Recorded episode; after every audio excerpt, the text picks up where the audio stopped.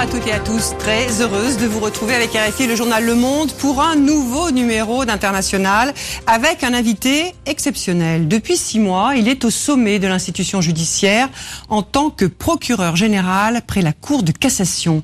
Sa parole est très rare dans les médias, il se prête peu à l'exercice de l'interview.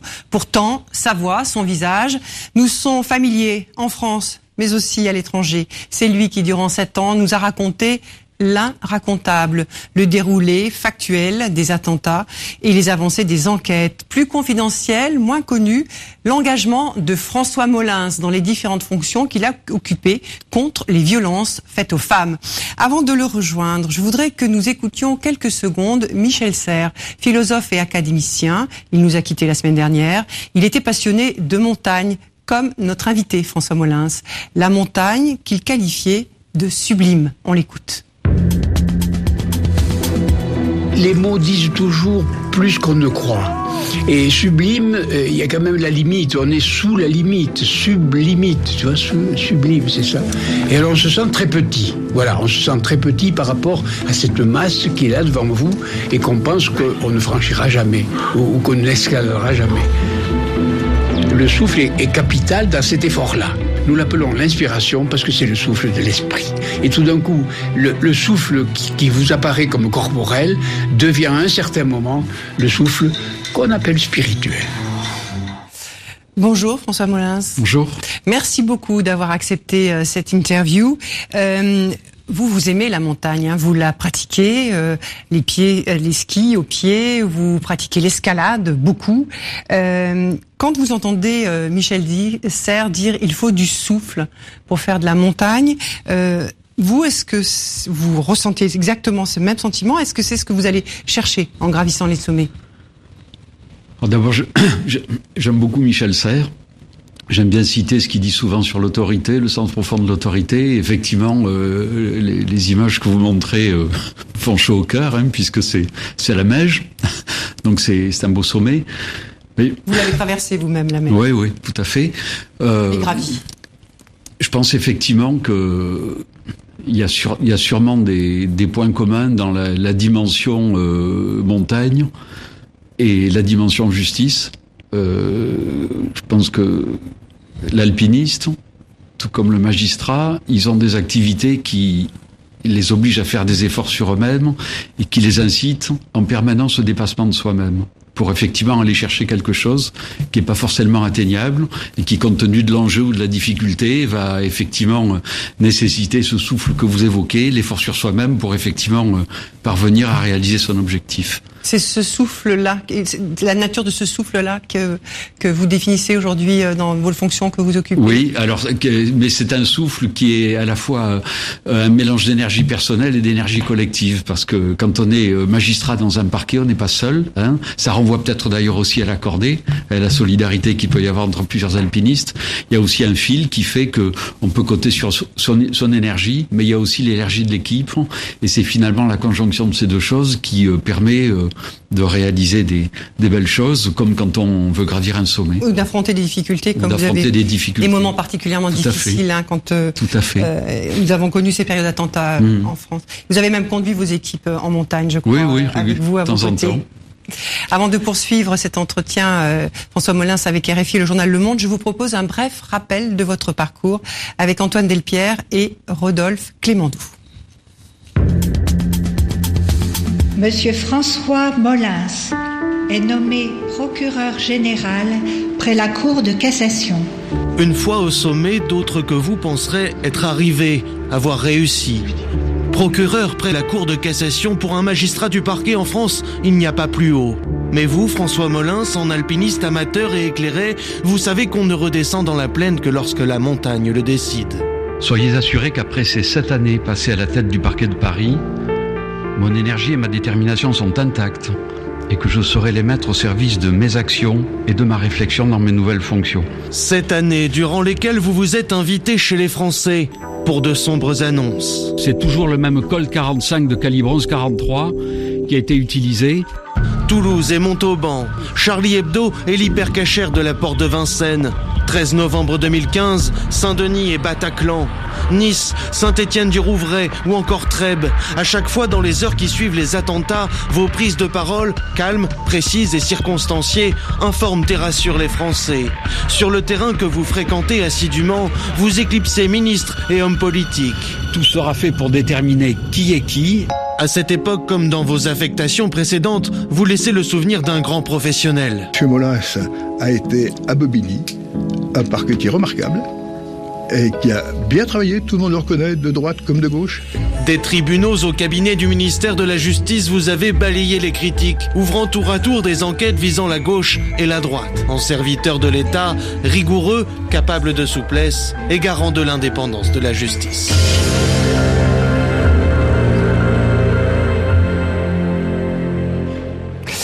François Molin, Sophie Malibaud de RFI et Jean-Baptiste Jacquin du journal Le Monde nous ont rejoints. Euh, Arrêtons-nous euh, euh, quelques minutes sur cette question-là, ce mot indépendance qu'on vient d'entendre à la fin de ce petit euh, sujet qui vous était consacré, ce portrait. Euh, ce mot, vous l'avez prononcé sept fois dans le, votre discours d'installation quand vous êtes, vous avez pris vos fonctions à, à la Cour de cassation en novembre dernier. Aujourd'hui, votre nomination a fait l'unanimité, mais quand vous avez été nommé procureur de Paris. Euh, certes, vous avez été euh, critiqué, enfin votre nomination a été critiquée avec euh, on peut dire un peu, il y avait de la suspicion parce que vous étiez passé par le cabinet de la mmh. ministre de la Justice, euh, Michel Alliot-Marie. Cette suspicion, vous avez meurtri à l'époque, je oui. crois. Mmh. Oui. On avait beau me dire que c'était pas mes qualités qui étaient visées, euh, j'avoue que les, les critiques m'avaient un peu meurtri et je me suis toujours dit, comme euh, je fonctionne plutôt sur un mode résilient, je me suis toujours dit que j'allais démontrer effectivement que j'étais capable de faire mon, mon travail tout à fait correctement et en toute indépendance. Donc ça c'est quelque chose que je, je m'étais euh, promis de faire lorsqu'effectivement j'ai eu cette polémique qui en réalité renvoyait, je pense, et renvoie toujours, puisque elle, elle, ne s'est pas terminée. elle continue régulièrement. Tout, à fait. Elle renvoie aux tensions qu'il y a autour de la justice et elle pose effectivement cette question de l'indépendance qui est consubstantielle à l'exercice des fonctions judiciaires, qu'il s'agisse de juges ou de procureurs, même si pour les procureurs il y a une nature un peu duale parce que oh, il faut qu'on soit indépendant dans l'exercice des poursuites individuelles, mais on est aussi quelque part les représentants du pouvoir exécutif dans la mesure où on est chargé de mettre en œuvre les politiques euh, publiques pénales qui sont déterminées par le gouvernement. Donc c'est un peu cette double nature.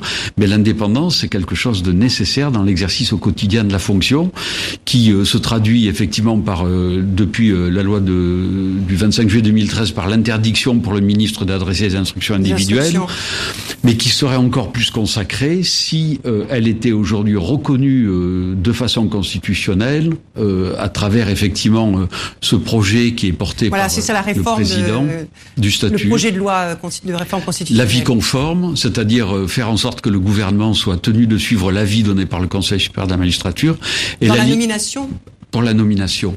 Et ça, je pense que c'est nécessaire parce que on vit et quand on regarde, quand on porte le regard sur ce qui se passe à l'étranger, on se rend compte qu'il y a quand même des dangers dans certains pays, notamment à travers l'émergence de certains courants qu'on va qualifier de populistes. Et euh, la règle qui est suivie euh, pratique euh, par les gouvernants français depuis dix ans pourrait tout à fait être remise en cause demain à l'occasion d'un changement de gouvernement avec un nouveau gouvernement qui dirait bah, écoutez euh, moi j'applique la constitution et quel que soit l'avis du conseil je fais ce que je veux. Donc je pense qu'on se nos politiques seraient bien inspirés effectivement de sécuriser les choses en révisant la Constitution pour que cela soit désormais inscrit euh, dans la, la règle suprême qui gouverne notre pays. Justement, euh, Monsieur Molins, cette, euh, ce projet de réforme constitutionnelle sur les conditions de nomination euh, des procureurs, ça fait des années, euh, si décennies qu'on qu en parle. Pourquoi les, les, hommes politiques ont peur de cette réforme et ont-ils raison d'en avoir peur? Je sais, il y a quelque chose que, très sincèrement qui m'échappe un peu parce que c'est quelque chose qui est consensuel quand on interroge tout le monde. La preuve c'est que ça a été porté à plusieurs reprises, mais c'est toujours accompagné d'autres dispositions qui en général viennent compliquer le jeu et qui font que la réforme ne passe pas. Moi, je dis simplement, je l'ai déjà dit à plusieurs reprises, il faudra un jour se demander si c'est vraiment un sujet important. Il faudra peut-être ne pas hésiter à porter ces dispositions seules dans une réforme, puisque c'est consensuel, il n'y a aucune raison que ça soit pas porté et que ça ne se traduise pas un beau jour par, un beau jour par une révision. Donc voilà, effectivement, ça fait 20 ans que tout cela dure, hein, et je crois que plus le temps passe, plus les mesures proposées seront insuffisantes. Plus on attend, plus l'attente sera forte. Parce que la société a besoin de plus de transparence. Le, le, si, si, on continue à attendre, j'allais dire, ça suffira pas et se posera de plus en plus la question de savoir qui doit proposer. Est-ce que c'est euh, le gouvernement ou est-ce que c'est au contraire le Conseil supérieur de la magistrature comme c'est le cas pour les, les, premiers présidents et les présidents de tribunaux et les, et les membres du siège de la Cour de cassation? Très concrètement, François Molins, quel est votre rôle aujourd'hui près la Cour de cassation? Euh, Est-ce que vous pouvez expliquer au grand public euh, quel, est l'enjeu derrière tout ça? Je vais essayer d'être le, plus euh, basique et, clair possible. Au niveau, à la Cour de cassation, à la limite, pour moi, il n'y a pas d'enjeu. Euh, moi, je baigne entre guillemets dans, dans l'indépendance puisque on ne peut pas me donner d'instructions. La seule hypothèse où je peux recevoir des instructions, c'est si la ministre de la Justice me demande de faire un pourvoi dans l'intérêt de la loi, d'ordre du garde des Sceaux. En dehors de cette hypothèse, euh, le parquet général à la Cour de cassation est composé de magistrats qui sont totalement indépendants et qui visent une liberté intellectuelle absolue. On n'est pas, on n'est pas véritablement ministère public, on ne soutient pas une accusation, on n'est pas une partie au procès. Notre seul rôle est de donner des avis nous dit la loi, dans l'intérêt de la loi et du bien commun, et notre rôle est d'éclairer la Cour de cassation sur la portée de sa décision. Donc en réalité, si vous voulez, on est là pour, euh, dans un schéma de liberté absolue, donner euh, un avis essayer de faire l'interface avec euh, la société, ses évolutions, la société civile. On est à la fois un double regard qui va venir enrichir le travail des juges de la Cour de cassation et on est aussi une sorte de fenêtre tournée vers l'extérieur qui nous permet effectivement de faire l'interface avec la société civile, de mieux éclairer la Cour de cassation sur les évolutions sociales, économiques, philosophiques de la société et éventuellement de faire ce qu'on appelle des consultations extérieures, c'est-à-dire que si un, un litige est soumis à la Cour, on va interroger tel, ou tel organisme pour essayer d'obtenir des précisions sur l'impact que pourrait avoir la décision qui sera rendue par la Cour de cassation. C'est ça l'office du parquet général. Mais on n'est pas du tout dans la peau d'un procureur ou d'un procureur général de tribunal ou de cour d'appel. Un peu des sages. C'est un peu une fonction de sage. Oui, quelque part, mais euh, d'éclairage aussi, parce que euh, le droit aujourd'hui, euh, le droit c'est pas une matière morte. Hein, le droit c'est un droit vivant. Euh, il doit s'irriguer dans un contexte et les décisions qui sont rendues par la Cour doivent aussi tenir compte des évolutions de la société et bien prendre en compte les impacts en réalité qu'elles pourraient avoir sur l'évolution des mœurs. Et, et, votre, votre, vos années passées, justement, vous avez été soumis donc à une forte pression du fait de ce contexte mmh. d'attaque terroriste. Euh, en quoi, que, quelles leçons est-ce que vous en avez tiré En quoi est-ce que ça peut influer maintenant sur votre façon de rentrer dans ce rôle? Les fonctions que j'exerce viennent de toute façon après euh, 40, presque 40 ans d'exercice au sein du ministère public, où j'ai été, on va dire, euh, poursuivant, hein, où donc mon travail c'était euh, de diriger des enquêtes. S'il y avait des éléments euh, positifs, de, de souvent de, de, poursuivre devant les tribunaux, les cours d'assises, puis après de faire exécuter les peines. Là, je suis dans un registre différent. Alors, je pense que tout ce que j'ai fait pendant 40 ans me sert bien évidemment parce que je pense que je suis resté procureur dans l'âme, mais je suis avant tout magistrat. Et je pense qu'effectivement, l'office d'un magistrat, euh, c'est aussi, alors ça, ça peut servir par rapport au terrorisme, c'est, on a tous des émotions. C'est normal d'avoir des émotions. On est des êtres humains comme les autres, mais c'est pas parce qu'on a des émotions qu'il faut agir et décider en fonction, en fonction de ces émotions, émotions, et de ses convictions. On agit en fonction des règles légales, des situations, après une expertise. Et ça, c'est sûr que je pense que le terrorisme m'a appris, et nous a beaucoup appris euh, par rapport à ça. Vous, vous parlez euh, beaucoup de, donc de droits vivants et de, oui. de, de, la société. Et vous avez dit à l'occasion de votre discours, la demande de justice est là plus que jamais. Euh, pourquoi? Est-ce que pourquoi vous trouvez que la, que la, que la demande de l'exigence de, de, justice est, est, aussi forte en ce moment dans nos sociétés Parce qu'on vit dans un monde dans lequel le juge a un office de plus en plus important. Il est de plus en, en plus là pour euh, régler les, les conflits et les problèmes qu'il peut y avoir dans les rapports sociaux. On est dans une société euh, qui est, on, a, on appelle ça, c'est un phénomène de judici, ju, judiciarisation, hein, euh, qui a tendance à produire de plus en plus de normes. Plus on produit de normes, ben, plus le juge a du travail pour l'appliquer. Donc effectivement, il y a un office du juge qui est vous le regrettez cette judiciarisation Je pense que des fois ça va un petit peu trop loin parce Par exemple il faut, je pense, aujourd'hui, euh, on est déjà dans un pays dans lequel on a certainement un nombre de juges qui est parmi l'un des plus faibles par rapport à la population. Je vous renvoie aux, études du CEPEJ. Euh, on ne réglera pas les problèmes qu'en donnant des moyens supplémentaires. il faudra aussi qu'on règle les problèmes en revoyant nos organisations et on réglera aussi nos problèmes en se posant des questions sur ce qui doit relever effectivement de l'office du juge. Qu'est-ce qui doit être réglé par le juge ou est-ce qu'au contraire, qu'est-ce qui pourrait être déjudiciarisé et renvoyer, on va dire, à des modes de règlement alternatifs de conflit. À la médiation, par exemple Par exemple, la médiation pas dans tous les domaines. On pourra en parler pour les violences faites oui, parce que vous avez voilà. Hein Mais donc c'est effectivement, c'est effectivement par rapport à tout ça qu'il faut que je pense que la justice utilise l'ensemble de ses voies parce que tout ne se réduit pas dans des problèmes de moyens. Est-ce que justement, dans, dans l'évolution qu'il y a eu ces dix dernières années dans la course à la réponse pénale, où on cherchait à afficher un taux important de réponse, réponse pénale, on n'a pas trop demandé à la justice et de faire du chiffre plutôt que de faire du travail. Euh, certainement. Certainement. On a peut-être, euh, on a, on a pénalisé euh, certains comportements. il y a des tas de textes qui ont été votés qui sont d'ailleurs très très peu appliqués. Et effectivement, on peut penser que il faut peut-être aujourd'hui recentrer effectivement le magistrat sur son cœur de métier et trouver des modes de règlement de conflits avec une justice peut-être plus douce et parfois mieux adaptée à des petits conflits qui ne doivent pas forcément relever de l'office du juge. Vous avez évoqué tout à l'heure euh, le cas de, pays en Europe euh, dont les appareils, euh, dont les, institutions judiciaires souffrent du fait de certains régimes que vous avez qualifiés de populistes. et donc pour vous une justice au pas et pour tout, ça c'est la fin d'état de droit et de la démocratie.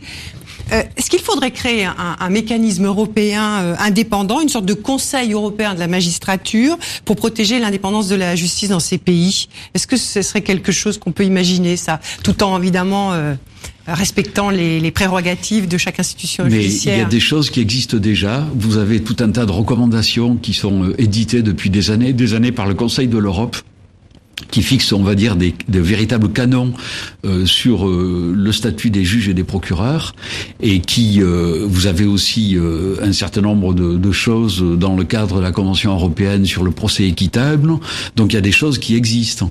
Mais on a l'impression qu'elles ont, elles sont pas utilisées. Si, elles sont utilisées, et vous avez d'ailleurs un pays, la Pologne, je crois, qui a été amené à reculer.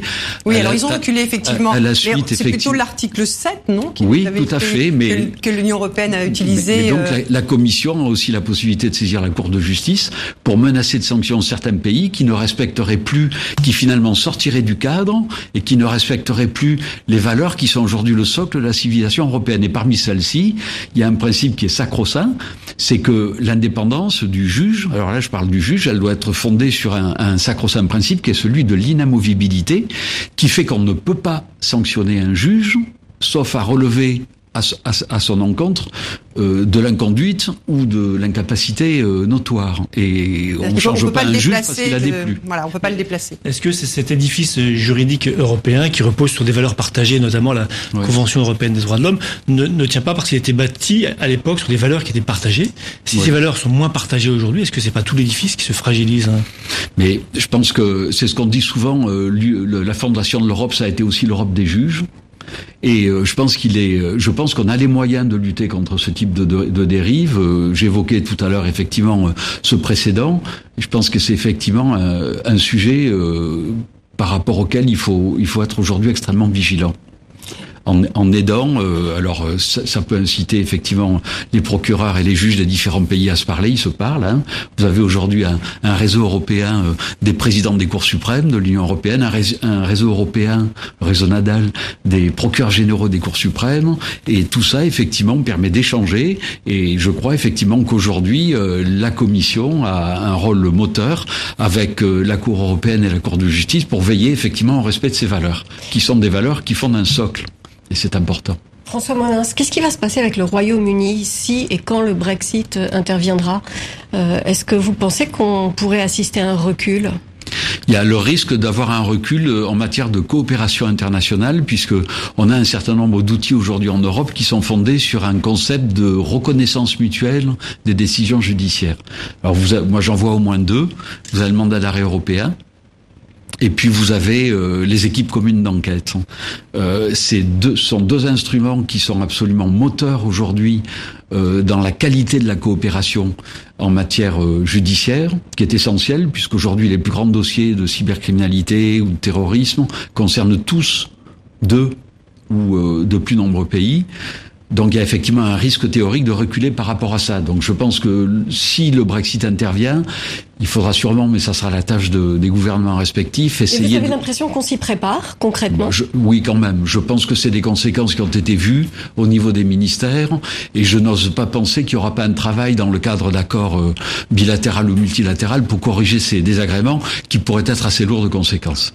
Peut-être une dernière question sur, sur l'Europe euh, qui concerne la création de ce parquet européen hein, qui devrait euh, euh, être effectif euh, fin 2020. Il bute déjà sur la nomination euh, de son procureur. Euh, quelles seraient, selon vous, euh, François Molins, les principales qualités du futur visage du, du procureur de ce parquet Celui d'un magistrat spécialisé dans la lutte contre la corruption. Il y avait une candidate, mais qui est mise en difficulté, hein, qui est Madame la Roumaine, Madame Kovici. Ou est-ce qu'il faut un profil plus technocratique hein? Alors d'abord, le, le, le travail du procureur européen, du futur procureur européen, ce n'est pas que la corruption, c'est aussi la lutte contre les fraudes, la lutte contre les fraudes, euh, notamment à la TVA, et la lutte contre le blanchiment. Donc la, la, corruption des qu'un des volets. Qu'un des volets. Euh, je pense que les technos sont jamais une bonne chose.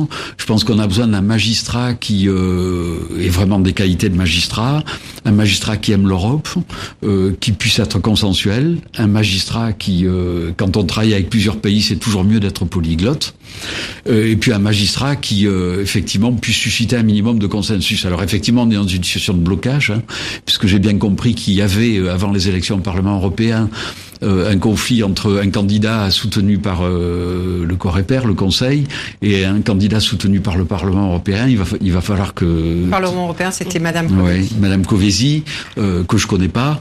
La Oui, voilà. Donc il va falloir trouver, il va falloir trouver une sortie parce que... Le profil que vous dessinez est celui du candidat français. Le profil que vous dessinez est celui du candidat français. Moi, je connais le, candidat français. Je trouve présente des tas de qualités. Hein. C'est pas parce qu'il est français, mais c'est vrai que par rapport à tout ça, il a été magistrat de liaison à plusieurs reprises dans plusieurs pays européens. Euh, il connaît bien la matière financière, il parle plusieurs langues. Mmh. Euh, c'est un Européen convaincu. Je le mettrai pas dans la catégorie des technos. Hein. D'accord. Donc on voit fait que, que, la candidature roumaine euh, permette peut-être euh, de d'aider ces pays euh, de l'ancienne Europe de l'Est. Tout à fait. À, il y a aussi, il y a aussi, il y a, on voit bien des arguments par rapport à, à ce qui se passe dans certains pays mm. où des magistrats qui sont devenus les champions de la lutte anticorruption se voient poser des, des freins ou et, et, trouvent des tas d'embûches parce qu'ils suscitent l'opposition de leur gouvernement. Bien sûr, euh, je pense qu'il faudra une solution politique à ça qui relève certainement pas d'un d'un procureur ni d'un procureur général. François Melas, on a besoin de vos éclaircissements concernant une affaire, euh, sans parler du fond, hein, puisque la Cour de cassation a été saisie dernièrement par le gouvernement et euh, qui veut mettre, euh, ce sont ces termes, à une insécurité juridique. C'est l'affaire Vincent Lambert. On l'a appris aujourd'hui. La Cour de cassation se réunira le 24 juin. ce délai est inhabituel pour pour une saisie. je crois que saisie le 31 mai avec une réunion le, 24 juin de la Cour de cassation, c'est très rapide. Il est, tout à fait inhabituel, mais il est prévu, c'est prévu par la loi. Le premier président peut décider de, de réduire les délais d'instruction du pourvoi. Je pense que ça correspond. C'est inédit? Je, je, pense qu'au niveau de l'Assemblée plénière de la Cour, moi, j'ai pas fait de recherche, mais ça me paraît inédit. Euh, ça répond, on va dire, à, plusieurs, euh, plusieurs, à la conjonction de plusieurs phénomènes, plusieurs facteurs. D'abord, je pense que il y a derrière le débat juridique euh, un débat sociétal euh, avec des conséquences lourdes hein, pour un individu et puis pour la société en général tout à fait. Euh, il y a une conjonction euh, particulière aussi qui est tout à l'honneur de l'actuel Premier Président qui cesse ses fonctions le 30 juin et dont on peut bien euh, comprendre qu'il ait envie d'accélérer l'examen de ce dossier compte tenu de son prochain départ. Ça, encore une fois, je pense que c'est tout à son honneur. Et puis il y a aussi derrière l'intérêt qu'il peut y avoir à statuer très rapidement, puisque derrière cette décision, il y a aussi un conflit franco-français entre la justice judiciaire et la justice administrative. Alors, parce que la justice administrative avait permis l'arrêt des soins et oui. puis, Puis surtout derrière tout ça, alors je vais pas vous dire ce qu'il en sera parce que c'est moi qui vais monter à l'audience. Vous serez présent ce jour. C'est moi qui irai à l'audience à l'Assemblée plénière. On est en train de préparer l'avis, donc on a commencé à travailler. Euh, je vous dirai pas ce que c'est, mais on voit effectivement bien les problèmes juridiques que ça pose. Euh, ça pose un problème, problème qui est de savoir qui. Euh, c'est la notion de voie de fait hein, qui conduit à considérer que c'est une théorie qui veut que lorsque une administration commet un acte qui euh, est manifestement illégal, le juge, qu'il soit administratif ou judiciaire, peut être amené à intervenir et à lui adresser des injonctions. L'administration va faire réparer un préjudice. Euh, la question se pose de savoir est-ce que c'était l'office du juge administratif ou l'office du juge judiciaire? Je vous rappelle que le juge là, c'est une question de juridiction. C'est une question de juridiction. Qui doit statuer C'est très technique, mais est-ce que derrière il n'y a pas aussi euh, vraiment toute une instrumentalisation politique de cette affaire? Et comment est-ce qu'on en sort? C'est pas le débat qui va être soumis à la cour. Le débat soumis à la cour, c'est la notion de voie de fait et de la compétence juge judiciaire ou pas. C'est aussi en arrière-plan euh, l'effet obligatoire ou pas des recommandations du comité onusien qui, qui euh, aux droits des personnes handicapées. Oui, parce que la décision euh, du, du, parquet qui a été de la reprise euh, des soins est intervenue après cet avis qui était juste une recommandation hein, du comité des, Nations Unies. donc c'est la, Cour de cassation va devoir statuer sur un certain nombre de moyens, hein, donc des arguments qui sont développés par les auteurs des pourvoirs, et c'est par rapport à ces points de droit qu'elle rendra sa décision. Donc elle va absolument pas dire il faut arrêter, il faut arrêter ou il faut, faut continuer. Le problème sur l'affaire Vincent Lambert, c'est vraiment des problèmes de droit ou, c'est aussi un problème législatif de, manque de, de, réponses apportées par les lois qui existent actuellement sur, euh, sur euh, ce, type de, de cas Moi, je ne suis pas encore un spécialiste de ces questions, mais euh, ce qu'effectivement qu'on peut penser, c'est la question de savoir est-ce que la loi Leonetti est aujourd'hui suffisante et va dans une définition suffisamment précise de l'obstination déraisonnable. C'est une question qui peut se poser. C'est l'acharnement, ce qu'on appelle aussi l'acharnement Et puis après, derrière tout ça, vous avez effectivement, on parle beaucoup de dialogue des juges. Le dialogue des juges, c'est le dialogue entre les juges européens, euh, avec les juges européens, entre les juges européens, entre les juges nationaux aussi, puisque vous avez derrière cet office un office qui est celui du juge judiciaire, mais aussi un office juge administratif. C'est tout ça effectivement qui, euh, qui, est, qui, est, important et dans lequel effectivement, je pense que la décision de l'Assemblée plénière s'attachera peut-être à, à, à, mettre un peu d'ordre, sans vouloir préjuger euh, quoi que ce soit. Jean-Baptiste. Vous, vous parliez de, de, de partage de valeurs dans l'édifice euh, européen. Là, vous nous dites que vous allez examiner des points de droit, mais pour le, le, justiciable, on a l'impression que, en fonction du juge, de la juridiction qu'on va interroger, on va avoir des solutions différentes. Donc, tout ceci est très relatif. On fait comment pour avoir confiance dans ce système, selon qu'on s'adresse à la CEDH, la Cour européenne des droits de l'homme, selon qu'on s'adresse au Comité international mmh. de protection des droits des personnes handicapées de l'ONU. On a eu la même chose en août dernier à propos de l'affaire Babylou.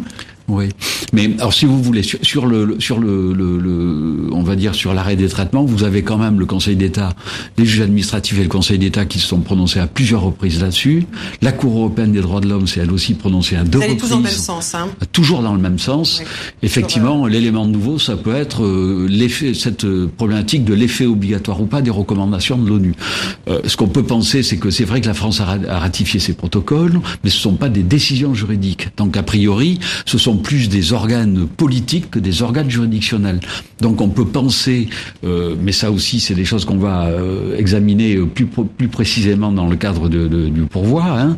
On peut penser qu'il y a peut-être une autorité de fait, mais on peut pas dire qu'il y a une autorité de droit dans la mesure où ce ne sont pas des organismes juridictionnels à proprement parler qui prennent des décisions qui ont, une, un, un, véritable effet juridique direct, une autorité de chose jugée. Ça, on peut pas aller jusque là. Donc ça fait effectivement partie des choses qui vont euh, alimenter le débat devant la Cour, puisqu'elles ont effectivement alimenté le raisonnement qui a conduit le juge de la Cour d'appel de Paris à retenir la voie de fait. Voilà. Alors, pour progresser dans cet entretien, François Molins, euh, nous allons parler de questions auxquelles vous avez été confronté pendant plus de sept ans. Hein. C'est la question du, du terrorisme, euh, ce qui a fait de vous d'ailleurs le magistrat le plus populaire de France. Euh, quand vous preniez la parole à l'issue de ces, des attentats, le 24 mai dernier, un attentat a été commis à Lyon Un colis piégé mmh. dans le centre-ville qui a provoqué la, des 14 personnes ont été blessées. Hein. Euh, vous, vous aviez l'habitude de, de, de, de, prendre la parole et de régler très précisément la communication euh, post-attentat. Euh, cette fois-ci, il a fallu que ce soit le procureur euh, de Paris, Rémi Hetz, votre successeur, qui rappelle qu'il était le seul autorisé euh, à communiquer sur cette affaire parce qu'il y avait eu des, il y a eu des déclarations du maire de Lyon, Gérard Collomb, il y a eu des déclarations du ministère de l'Intérieur. Alors déjà, j'aimerais avoir votre réaction à cet épisode et puis ensuite vous nous expliquerez comment vous vous faisiez pour que euh, y ait que votre parole qui s'exprime vraiment sur le fond de, des attentats. Alors, euh, c'est un problème que j'ai subi aussi parce que c'est pas avec l'affaire de Lyon qu'on a commencé à avoir des fuites sur les affaires de terrorisme et moi j'ai été régulièrement confronté à des phénomènes de fuite avec des sources diverses qui faisaient que même avant les points presse qu'on allait faire, la presse se trouvait en possession d'informations.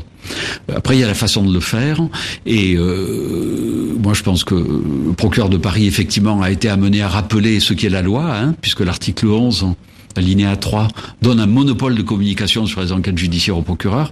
Moi, j'avais été aussi amené à le faire, au moins. Vous aviez fait un rappel à l'ordre, vous? Oui, pas par communiqué, mais j'avais, j'avais au moins deux fois dans des points de presse été amené à rappeler avec un message subliminal que j'étais le seul autorisé à m'exprimer. Mais ça, c'était par rapport à la presse, parce que le, je, me souviens que c'était par rapport à des choses de, dont j'avais du mal à, à identifier euh, l'origine de la fuite, et c'est ce qui m'avait peut-être conduit à être plus prudent. Là, dans ce cas-là. Là, c'est un ministre quand même, le ministre de l'Intérieur et, l'ancien ministre de l'Intérieur. Moi, en fait, moi, en fait, j'ai eu une chance considérable, c'est que euh, je me calais avec le cabinet du ministre de l'Intérieur et j'ai eu la chance de travailler avec un ministre de l'Intérieur qui jouait le jeu. C'est Bernard Cazeneuve. Hein. Bernard Cazeneuve. Alors, il, disait même que lui, il faisait valider euh, toutes ces déclarations. Ça lui, est arrivé. C'est vrai. Effectivement. Vous, validiez les déclarations de Bernard Cazeneuve. mais, mais pour autant, euh, je, je, pense que le, le ministre de l'Intérieur a un office c'est le procureur en a un autre.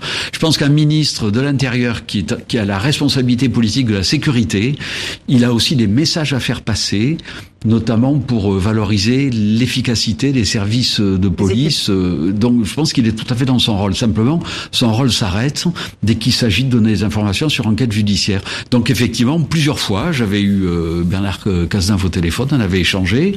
Il m'est arrivé de lui dire, Monsieur le ministre, ça vous pouvez pas le dire, c'est à moi à le dire. il faudrait que, il faudrait que Monsieur Castaner travaille plus je pense que quand on est dans ses responsabilités, il faut, il faut, il faut, il faut respecter l'office de l'autre, d'autant que dans ces, cette communication, c'est toujours assez dangereux. Et quand on parle trop tôt, euh, certains ministres, d'ailleurs, en ont fait la mère expérience, on court aussi le risque majeur de donner des informations qui vont se trouver contredites par l'évolution de l'enquête ou qui en fait sont erronées. Et quand on a donné des informations erronées, au bout du compte, on n'est pas forcément pris au sérieux. Euh, François Molins, il y a cette actualité ces derniers jours, c'est la condamnation à mort de 11 djihadistes français par des tribunaux irakiens. Ces prisonniers qui ont été transférés hein, du Kurdistan syrien euh, à Bagdad. Euh, la France dit intervenir au plus haut niveau pour que euh, ces exécutions ne soient pas effectives, mais elle ne conteste pas l'équité euh, des procès. Ce sont même les mots du ministre des Affaires étrangères d'ailleurs. On, on écoute Jean-Yves Le Drian. Nous respectons la souveraineté judiciaire euh, de l'Irak. Et, je voudrais vous dire, contrairement à ce que j'entends ici et là, le, procès est équitable. il, y a les, les audiences sont publiques, les procès sont conduits par un magistrat du siège, assisté de deux assesseurs, le réquisitoire est conduit par un procureur, un greffier consigne en direct l'intégralité des débats, L'avocat est présent. Euh, François Molin, ces procès peuvent-ils être équitables aujourd'hui en Irak? Alors d'abord, je ne connais pas le détail de la procédure irakienne. Je suis pas sûr que ce soit un problème de procès équitable ou pas. Je me demande si c'est pas d'abord un problème de souveraineté. Euh, c'est-à-dire que la France a la justice qu'elle a, et puis euh, chaque État souverain a la justice qu'elle a. Effectivement, après, euh, le question de savoir si euh, le procès est équitable ou pas ne changera rien au fait qu'un État souverain a le droit de juger n'importe quel individu en vertu des règles de procédure et des, et, des lois qui sont les siennes. Ça. Euh, vous estimez qu'il y a un viol de souveraineté, pardon, si non, ce que je, ce que je veux dire si simplement. On intervient pour empêcher. Ce que je veux dire simplement, c'est qu'un État souverain a le droit de juger suivant les règles qui lui sont propres euh, tous les gens qui ont commis des infractions sur son territoire. Et que je pense qu'on ne peut pas dénier à l'Irak la possibilité de juger des gens qui ont appartenu à des organisations terroristes et qui ont commis des exactions sur son territoire. Je vois pas comment on peut contester ça. Alors après, je vais pas me livrer à des, procès, des comparaisons entre la procédure irakienne.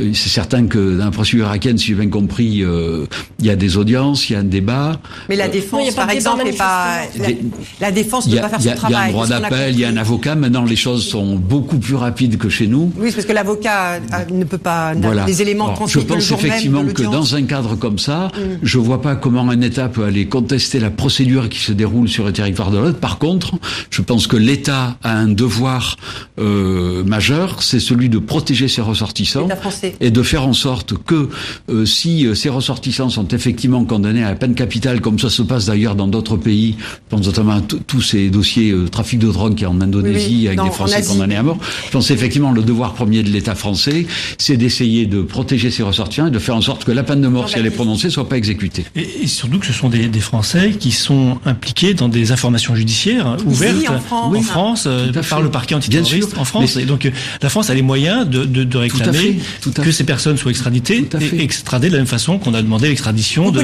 comment, comment expliquer que ces personnes, qui, les 11 ont été arrêtées en Syrie euh, et, et se retrouvent finalement jugées par la justice irakienne? Comment, euh, comment expliquer ça, Puisque normalement le principe est que la France ne doit pas extrader des, des condamnés, enfin des, des, des suspects vers des pays euh, qui pratiquent la peine de mort. Donc déjà, est-ce que là il n'y a pas une, question d'exception, euh, de dérogation aux principes généraux le, problème, c'est que la situation de la Syrie n'est pas du tout celle de l'Irak. En Irak, vous avez un État souverain avec une justice qui est souveraine. En Syrie, euh, c'est pas le cas. Oui, mais c'est euh, pas le même État, donc. Euh, c'est pas le, seul qui est le, seul qui a un pouvoir souverain, c'est l'État syrien avec M. Bachar el-Assad, avec lequel la France n'a plus de relations diplomatiques n'a plus de relations consulaires, et ces gens-là, dans la, la Rojava, hein, dans, dans, toutes les zones tenues par euh, l'armée syrienne euh, euh libre et les YPG, mm. sont aux mains de gens qui euh, n'exercent pas une souveraineté effectivement sur tout ça. Donc on est, bien évidemment, ils font tous, les, les, adultes, ils sont identifiés, ils, font l'objet de mandats d'arrêt et de ou de mandats de recherche, mais le, la difficulté, c'est qu'on se trouve dans une forme de zone grise où on ne sait pas qui effectivement est en mesure de les juger. Alors dans certains cas, par des qui, euh, je sais pas ce qu'il y a derrière tout ça, euh, les YPG ou l'armée syrienne libre, je sais plus qui, a livré effectivement des Français à l'Irak qui les juge, j'imagine si l'Irak les juge, c'est parce qu'il y a des critères de compétence qui lui permettent de le faire. En tout cas, j'ose l'espérer. Euh, le, problème, le, problème derrière tout ça, si vous voulez, euh, c'est ça qui, euh, moi j'entends dire aujourd'hui ah, que certains États réfléchissent à une solution de justice internationale. Bon, le conflit dure depuis 2011. On aurait peut-être bien inspiré, notamment au niveau de l'ONU. Vous seriez favorable bah oui, mais le problème c'est qu'il aurait fallu y penser beaucoup plus tôt. Hein C'est-à-dire, vous voudriez qu'il y ait un tribunal pénal international comme il y a eu pour euh, l'idée d'une justice internationale aurait permis effectivement de sortir cette espèce de maelstrom et de cette zone grise et aurait permis de faire juger par un organisme international, une juridiction internationale, ces gens-là avec une procédure qui soit dédiée et qui soit acceptée par l'ensemble des États. La difficulté, c'est que tard? On sait le nombre d'années qui est nécessaire à arriver à ça et qu'on s'y prend peut-être un petit peu tard. Mais euh, vous êtes extrêmement attentif euh, au sort des victimes, vous, euh, François. Oui, tout à fait. Vous l'avez beaucoup montré dans, dans votre carrière. comme disait Jean-Baptiste, certains de, des djihadistes qui ont été condamnés à mort sont visés par des procédures en France. Oui. Est-ce que pour, pour ces victimes qui pourraient avoir un procès en France et qu'il ne faut pas justement demander l'extradition de, de, de, de, ces condamnés? D'abord les, les gens qui euh, qui sont il y, a, y a certains certaines personnes d'abord il faudrait démontrer que les gens qui sont là-bas sont ont participé à des à des actes qui ont directement causé les victimes chez nous hein. je je suis pas persuadé je suis parti depuis plusieurs mois hein, du parquet de Paris mais je suis pas sûr que parmi les gens qui sont là-bas on ait des gens qui aient trempé directement dans les attentats. Il y, en a certains qui apparaissent. Il y, en a quelques-uns qui apparaissent. Du 13 novembre, il y en a voilà d'autres qui sont poursuivis pour manifestement les instructions sont un peu bâclées et qu'il n'y a pas d'individualisation de la peine. Donc en réalité, on n'apprend pas grand-chose sur ce qu'ils ont commis dans ces procès. C'est certain. C'est certain. Après, il faut bien la part. Il faut. Je pense que dans tout ça, il faut bien faire la part des choses. La justice française, effectivement, a identifié ces gens-là. Il y a des mandats contre ces gens-là. Donc sur le plan juridique, il y a des choses qui existent et qui sont faites. Il faut simplement faire la part des choses entre le juridique et la situation effectivement des dossiers d'instruction qu'on a, et puis après les décisions euh, politiques ou diplomatiques qui renvoient à la responsabilité du gouvernement français, qui a pris ses responsabilités et qui a effectivement euh, euh, choisi effectivement ça. Alors moi là-dessus, j'ai pas à m'exprimer, hein, j'ai une obligation de réserve, hein, et j'ai pas à critiquer les positions des, gouvernements quels qu'ils soient. Hein. Est-ce que derrière ces questions euh, diplomatiques et ces questions de principe, il n'y a pas aussi une certaine hypocrisie? Parce que euh, ce sont des personnes qui font peur, ces djihadistes. Si on les faisait juger en France, on les libérerait un jour, ça fait peur, l'opinion en a peur, et du coup on est très content de s'en débarrasser de cette façon-là. Je, je, pense qu'il y a très certainement, quand moi j'en parle souvent euh, avec des tas de gens, euh, dans des conférences, euh, il y a certainement un sentiment très largement majoritaire au sein de la société française qui consiste à qui ne souhaite pas voir revenir ces gens-là. Hein. Alors les enfants c'est une chose, ils n'ont pas choisi de naître là-bas, il y a certainement quelque chose à faire à l'égard de ces petits. Hein. les adultes, effectivement, ils ont choisi d'y aller, ils ont rejoint une organisation terroriste criminelle, et je pense effectivement la très grande majorité des Français n'a pas envie de les voir revenir dans la mesure où ils ont choisi de s'en aller. dire que est-ce que à long terme il n'y a pas un problème? Parce que ce qu'on connaît des prisons irakiennes, c'est que en fait ceux qui y sont, hein euh, certains ont mené ensuite euh, hum euh, l'organisation de l'État islamique. Donc en, en, réalité, ça n'est que repousser le problème à plus tard. Mais est-ce qu'il n'y a pas un problème aussi de volonté politique qui fait qu'on n'explique pas ça aux, aux opinions? Et on, on a l'impression de liquider le problème à bon compte en confiant la aux Irakiens. c'est vrai qu'il y, a des questions qui se posent dans tous les cas. Hein. Il y a des questions qui se posent sur le retour en France par rapport au, au problème que ça peut susciter dans les prisons françaises. Il ne faut pas méconnaître non plus la dérive entre guillemets en termes de danger euh, sécuritaire que ça pourrait causer dans les dans nos prisons. On a plus de 500 terroristes euh, islamistes qui sont euh, enfermés. S'il y en avait 3 ou 400 de plus, effectivement, c'est pas quelque chose qui est neutre. De l'autre côté, il y a effectivement euh, le degré de certitude de voir ces gens-là rester dans les prisons irakiennes et y purger l'intégralité de leur peine. C'est aussi une question qui peut se poser. L'avenir le dira. il y a plus de moyens en France qu'en Irak. Voilà. Mmh. Peut-être une dernière question sur euh, sur cet aspect-là. Euh, vous parlez des prisons. Euh, c'est la ministre de, de, la garde des Sceaux hein, qui a donné ces chiffres. 254 personnes à propos qui sont emprisonnées aujourd'hui pour fait de terrorisme seront libérées d'ici 2022 vous êtes confiant sur le suivi que vont, qu'il va y avoir? Parce que du point de vue judiciaire, elles auront euh, accompli leur peine, donc elles mmh. ne seront plus comptables de rien devant l'appareil judiciaire. Mmh. Donc euh, ça ce sont les services de renseignement qui vont être chargés de les, les suivre. Je disais depuis longtemps que c'est un véritable enjeu qu'il va falloir relever dans les années qui viennent, parce que ces gens sortent parce qu'ils doivent sortir à l'issue de leur peine.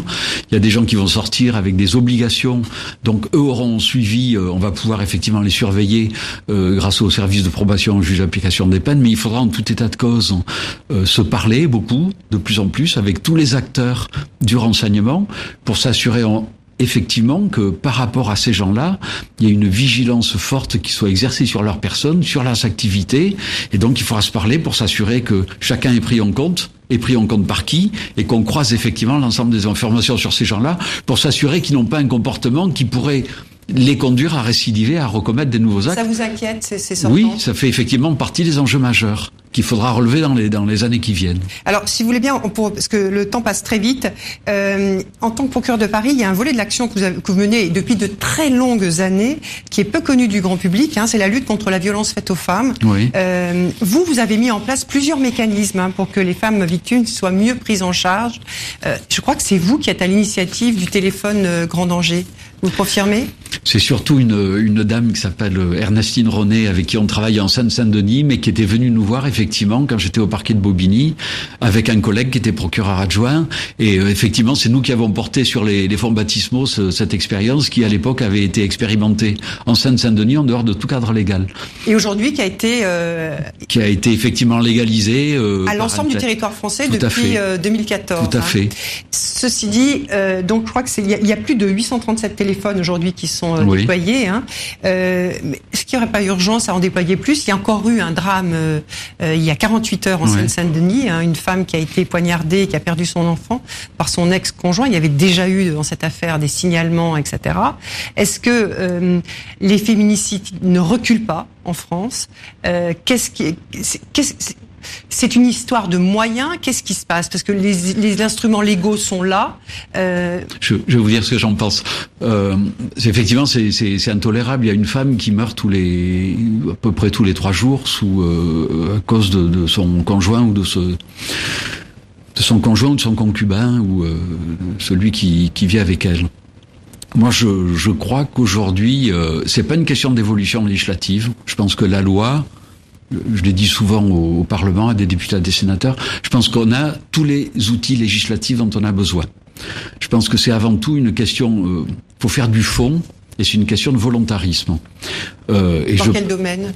Dans le domaine de la politique pénale d'abord. Euh, je pense qu'il faut euh, il faut recourir, euh, on a les, les, moyens de la sévérité. Euh, à Paris et à Bobigny, euh, la garde à vue était quasiment systématique. Voilà, vous voulez pas de médiation, vous, quand il y a violence Moi, à Bobigny et à Paris, même si aujourd'hui la loi a fait des progrès là-dessus et permet la médiation si elle est demandée par la victime, à Bobigny et à Paris, j'avais interdit la médiation au sein du parquet de Bobigny et de Paris, parce que je considère que c'est une mesure qui est foncièrement inadaptée dans un couple qui fonctionne de la sorte, où il y a des phénomènes d'emprise, de, de domination. Je pense que ça fausse totalement le regard de l'auteur sur euh, la gravité de l'infraction qu'il a commise. Et je pense que même si la victime le demandait, euh, on, a, on court le risque d'avoir des accords qui seront des accords de façade, qui se retourneront tôt ou tard contre la, la femme battue. Donc je pense que c'est vraiment à proscrire et ça ne devait pas exister. En tout cas, moi. J'aurais juste une, une, question de, de vocabulaire. Euh, dans la prise de conscience de l'opinion de ce phénomène, un mot est apparu, féminicide, qui n'existait pas auparavant. Vous, vous, le, vous le comprenez, ces mots Non, vous acceptez parce que, bon, je, je comprends les, les, les femmes qui l'utilisent parce que c'est une façon de... Mais pour moi, le féminicide, il est dans l'homicide. L'homicide, c'est le genre humain, c'est l'homme et la femme. Et c'est pas... J'utilise pas ce terme de féminicide, c'est... Mais c'est partout, hein, C'est pas, c'est pas parce que je l'utilise pas que je suis pas très vigilant sur ces choses-là. Bien au contraire. Donc je pense qu'il faut être sévère, il euh, faut recourir à la garde à vue, il faut euh, déconner confronter à des violences graves ou à des violences qui sont pas graves mais qui sont répétées. Il faut privilégier le déferment. Le déferment, ça consiste à l'issue de la garde à vue à amener le conjoint violent au parquet. On utilise le déferment dans ces cas-là pour amorcer des processus de décohabitation. À Paris, on faisait accompagner le, conjoint violent qui revenait au domicile pour prendre ses vêtements. On le faisait conduire par la police pour être sûr qu'il n'y ait pas effectivement euh, de choses qui encore euh, une fois se passent mal.